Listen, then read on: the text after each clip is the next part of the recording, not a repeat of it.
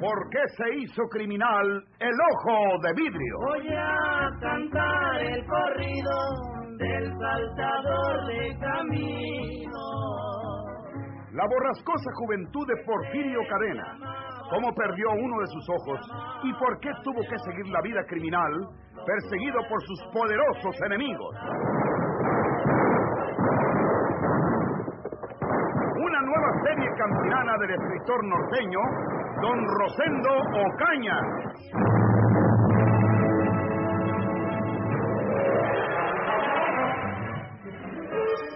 María de Jesús disimuladamente dirigió una mirada hacia los ladrillos del piso, en el sitio mismo donde tenía enterrado su dinero. Instantáneamente observó que los ladrillos no estaban en la forma ordenada que deberían estar.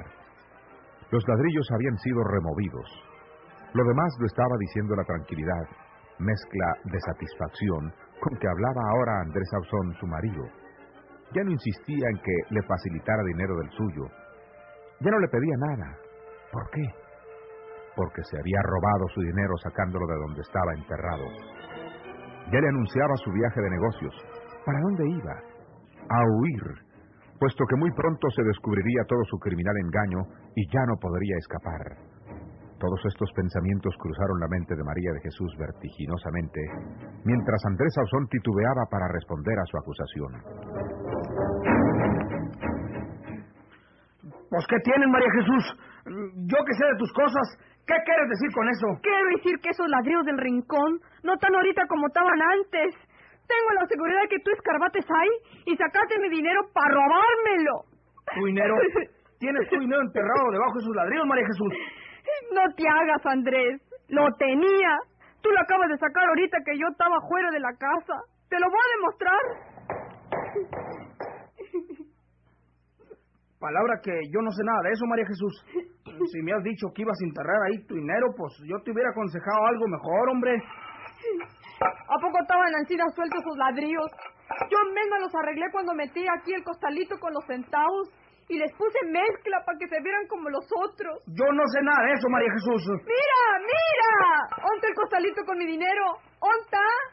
Aquí, mira, lo enterré yo misma. ¿Onta? ¿Y yo qué sé de eso, María Jesús? ¿Por qué me preguntas por tu dinero si yo ni siquiera sabía que lo habías enterrado? ¡Ay, mujer! Yo no sé cómo lo supiste, pero nadie más que tú pudo habérmelo sacado de ahí. Ni modo que me vayas a decir que vino uno de la calle y se lo llevó. ¡Tú fuiste! ¡Mientes! ¡Mientes, María Jesús! No miento. Tú mismo te estás echando de cabeza. Anoche todavía me pidías dinero para ir a tus asuntos. Ahora nomás estabas despidiéndote de mí y despidiéndote para siempre. ¿Crees que no sé cómo andas con la justicia? ¿Crees que no me han platicado todo lo que se están descubriendo en contra tuya? ¿Qué, qué, está diciendo, mujer? Me echaste mentiras cuando fuiste para la sierra a ver si mi hermano Porfirio estaba vivo o muerto. Viniste a decirme que estaba muerto y que lo habías enterrado junto con Juanita para que yo aceptara casarme contigo. Y la muy taruga de mí te lo creyó. Yo ahora estoy casado con un mal hombre que es también un ladrón porque acabas de robarme mi dinero. Dámelo, Andrés. Yo no tengo tu dinero. Dámelo y vete muy lejos. Donde no te vuelva a ver. Entrégame mi dinero. Yo te digo que no lo tengo. Si es verdad que enterraste ahí ese dinero, ¿qué dices? Con seguridad que entró un ladrón y se lo llevó. ¿A quién le platicaste tú eso, María Jesús? No me salgas con más patrañas, Andrés. De la calle no puedo ver entrado Naiden. Es que yo me acuerdo que salió un rato y fue que haya dejado la puerta nomás emparejada. A mí no me tapes el sol con un dedo, Andrés. Tú sospechaste que ahí estaba mi dinero y como no quise darte lo que me pediste, aprovechaste esa hora que andabas fuera para robarme. Estás equivocada, María Jesús. ¿Cuántas veces quieres que te lo diga? Y ya no puedo perder más tiempo averiguando contigo, porque tengo que salir de viaje. Ya te lo había dicho. Vendré como el miércoles o el jueves de la otra semana. ¡No! Tú no sales por esa puerta, Andrés. No tengo más que este cuchillo en la cocina. Pero si tratas de salir por aquí, te lo clavo en el cuerpo. Pues, ¿cómo serás escandalosa? ¿Qué fue tu mugroso cuchillo cebollero enfrente de mi pistola? ¡Pues mátame! ¡Mátame a balazos! ¡Ándale! Mi hermano Porfirio no está muerto. Y cuando sepa que tú me asesinaste cobardemente, infeliz, vendrá a buscarte y te matará donde quiera que te metas. ¡Mátame! ¡Mátame con tu pistola! Pero lo que de aquí no sale si no me entregas el dinero que sacaste de debajo de esos ladrillos. Dame ese dinero y vete a la hora que bien te parezca. Está bueno, María Jesús. Tú ganates. El costalito con tu dinero lo tengo en una de las cantinas de mi caballo. Que te yo allá fueras. Voy a traerlo. No, ya estando junto a tu caballo te pela. Pues entonces anda tú y tráelo. Tampoco, porque mientras yo ando allá afuera, tú te vas por la puerta del fondo. Pues entonces, ¿cómo le hacemos, mujer? Ambos los dos. Yo voy contigo. Me entregas mi dinero. Y si entonces te quieres ir, Dios que te ayude. Está bueno. Vamos los dos. Ya despertó el niño. Está llorando. No le hace. Al cabo no se va a morir por eso. Bueno, vamos hasta mi caballo para darte tu dinero.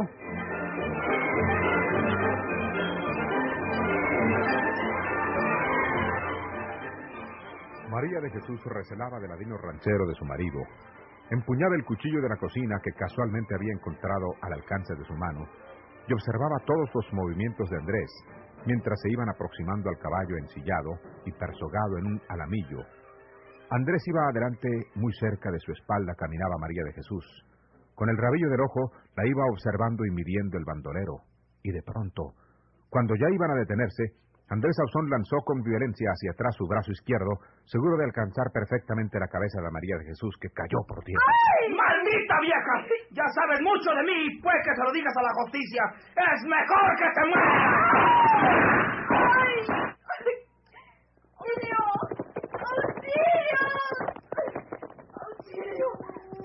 Oh,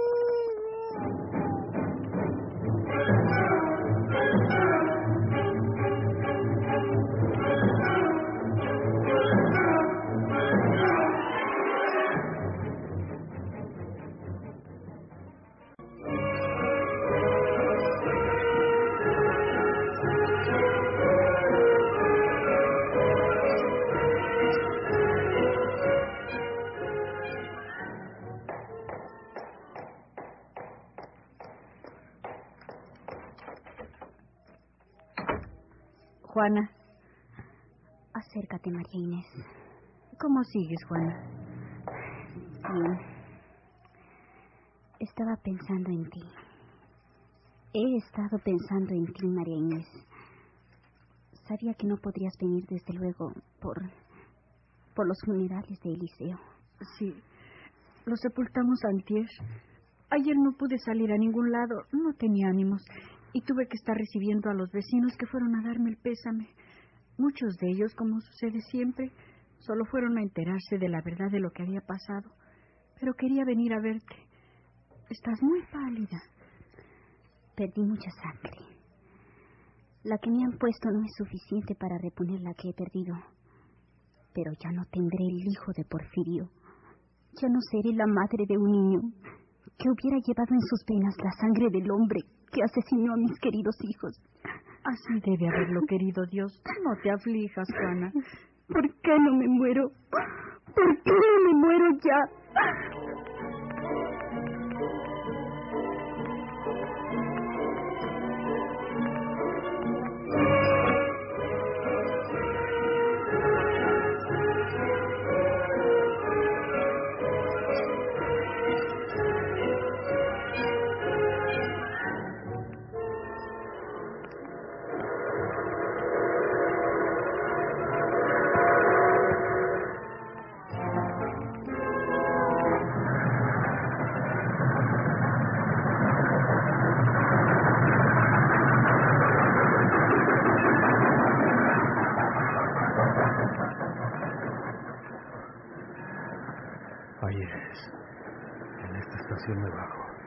Ya me vine de Mosca desde San Luis.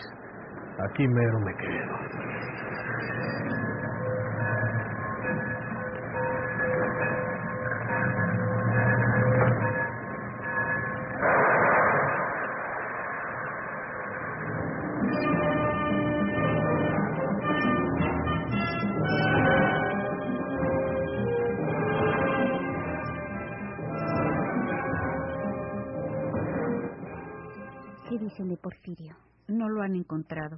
El periódico de hoy dice que lo exhortaron a otras ciudades y a otros estados. Quiero que sepas una cosa, Marines. Esa noche, Porfirio me tocó por el vidrio de la ventana, como a medianoche. Me levanté y le abrí la puerta de la calle. Nos dimos cuenta. Bueno, pues lo convencí de que se acostara. Le aseguré que ustedes no serían capaces de denunciarlo y le conté el apuro de Eliseo, que le cobraban más de siete mil pesos por el atropello que hizo con la camioneta.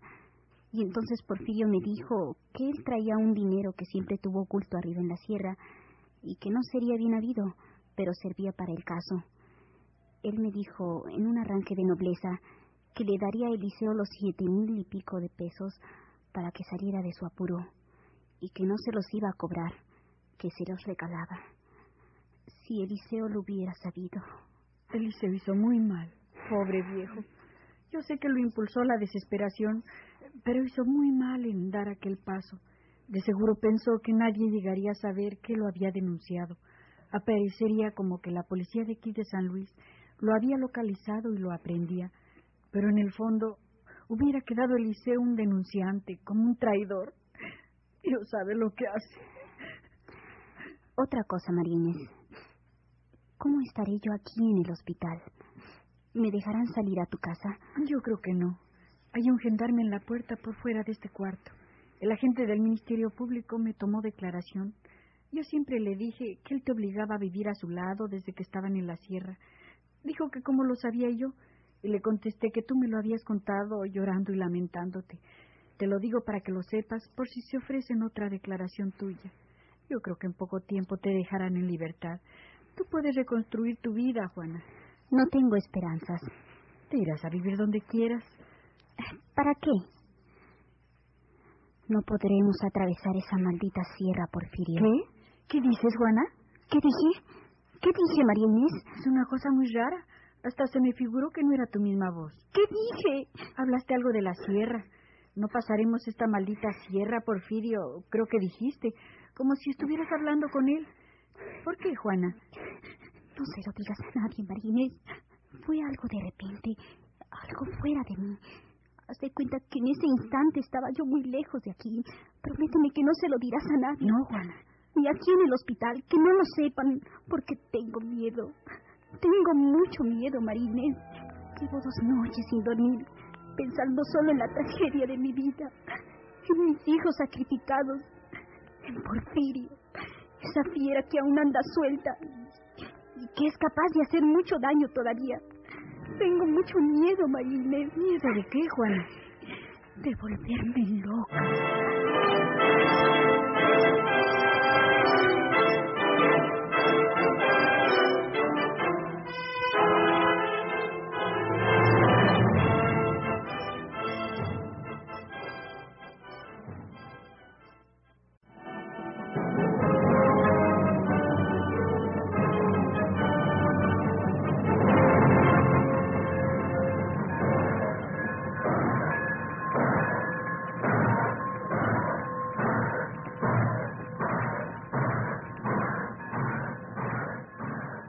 La estación de San Juan, mientras el tren carguero se alejaba, continuando su ruta, Porfirio Cadena se metió en una de aquellas fondas, frente a la estación, ya con pocos parroquianos, por lo avanzado de la hora. Con el sombrero sumido hasta las cejas, pidió una taza de café y un poco de pan. Tenía hambre. No probaba bocado desde el día anterior. En el tren había dormido un poco. La fonducha era de lo peor. Los muebles eran viejos. Estaban sucios y llenos de grasa. En lugar de mantel, la mesa estaba cubierta de papel periódico. El papel sí estaba más o menos limpio. Parecía que lo habrían puesto aquel mismo día. Para evitar que las personas que se hallaban allí no le observaran, Porfirio hizo como que dormía, bajando la cabeza, ocultos los ojos por el ala frontal del sombrero. De pronto, en el papel de periódico que cubría la mesa, Porfirio leyó algo que atrajo con violencia su atención. Herida la hermana del bandido de la sierra, Porfirio Cadena. ¿Por qué dice eso aquí? ¿No puede decirlo por María Jesús? María de Jesús Cadena y Andrés Ausón se casaron hace apenas unas semanas en su pueblo natal, Laguna de Sánchez. María de Jesús casada con Andrés Ausón. ¡Maldita sea!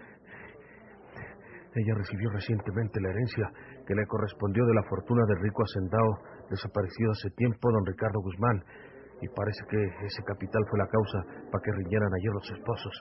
Ella quiso evitar que Andrés huyese con su dinero, siguiéndole hasta donde tenía su caballo ensillado, pero Andrés Sauzón le empujó y le hizo rodar por tierra y desde arriba del caballo le disparó su pistola hiriéndola gravemente. ¡Cobarde! Con una mujer. No más que lo agarre yo, para que sepa el muy cobarde. Aquí seguía la misma noticia, pero está rompido el papel. Bueno, ya sé lo principal. Voy a pagar la cuenta y me largo. ¿Por qué se casaría María Jesús con ese desgraciado?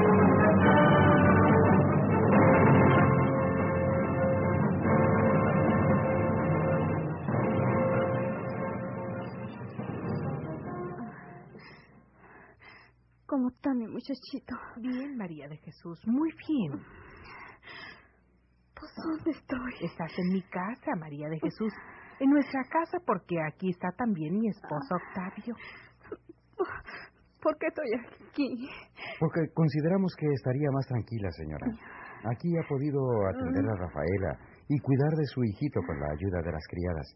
Estando usted allá en su casa, no hubiera sido igual. Ah. ¿Dónde tienen a mi muchachito? Está en el otro cuarto. Ahora está dormidito. Cuando despierte te lo traigo para que lo veas. Que se acueste aquí conmigo. ¿Qué? Ah, ya me estoy acordando. ¿Onta Andrés? ¿Onta Andrés mi...? Andrés huyó, María de Jesús. Te ayudaremos a recordar lo que pasó, para que sepas lo que tienes que decir a las autoridades que te interroguen. Ya han venido a verte, pero tú no habías recobrado el conocimiento. ¿Cuánto tiempo estaba encina? Seis días. Pero no te preocupes, ya estás bien. Afortunadamente curaron sus heridas, mm, pero es bueno que sepa que aún no está del todo cicatrizadas y que no puede hacer movimientos que la lastimen. Por eso le dice Rafaela que por ahora solo verá a su hijo, pero no lo puede tener ahí con usted. Sí, señor.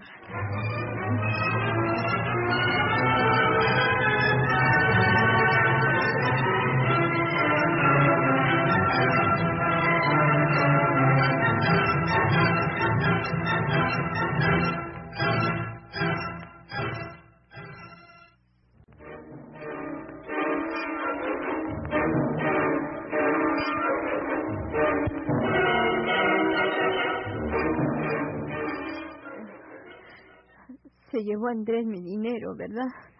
Sí, señora. Pero debe otras fechorías y es seguro que la policía lo capturará pronto.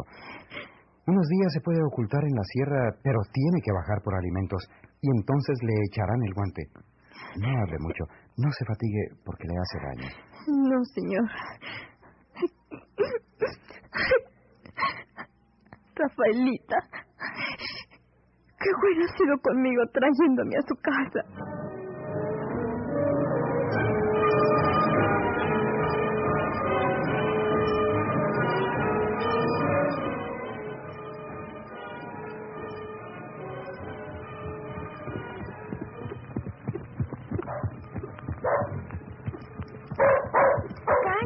Animal. Este de a caballo va por el camino. ¿Qué te hace? ¿Eh? ¿Quién es? Se paró en el patio. Ya viene para acá, para la cocina.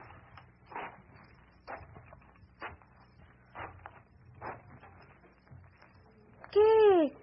¿Tú? Yo, Eulogia. ¿Qué tal?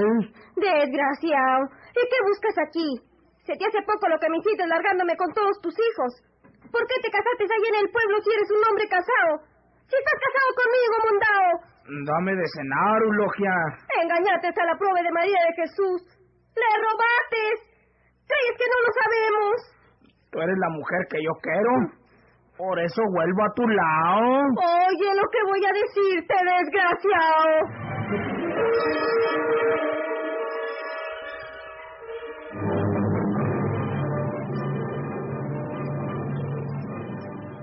se hizo criminal el ojo de vidrio.